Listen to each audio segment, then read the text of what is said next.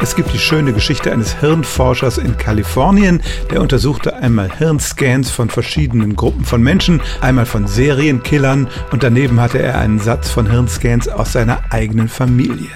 Solche psychopathischen Charaktereigenschaften schlagen sich tatsächlich im Gehirn nieder und ihm fiel auf, dass ein Bild aus dem Satz seiner Familie dem der Killer frappierend ähnlich war und als er dann genauer nachschaute, stellte er fest, es war sein eigenes Gehirn. Nicht jeder Psychopath wird zum Killer. Mit diesen Charaktereigenschaften kann man in der Gesellschaft ziemlich hoch aufsteigen und ein hohes Ansehen genießen. Denken Sie nur an Ihren eigenen Chef.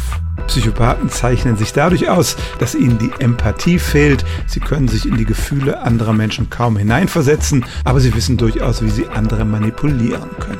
Psychopathen können sehr charmant und einnehmend sein, aber bei allen sozialen Beziehungen denken sie letztlich nur an sich selber und wollen ihren eigenen Nutzen mehren.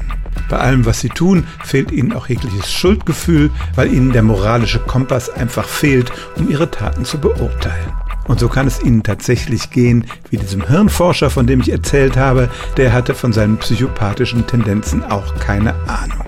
Nachdem ich das gelesen habe, habe ich sofort einen Online-Test gemacht und zum Glück relativ niedrige Werte für psychopathisches Verhalten herausbekommen. Aber es stimmt tatsächlich, es sind viele Psychopathen unter uns, die davon selber überhaupt nichts ahnen. Stellen auch Sie Ihre alltäglichste Frage unter stimmtz.radio1.de.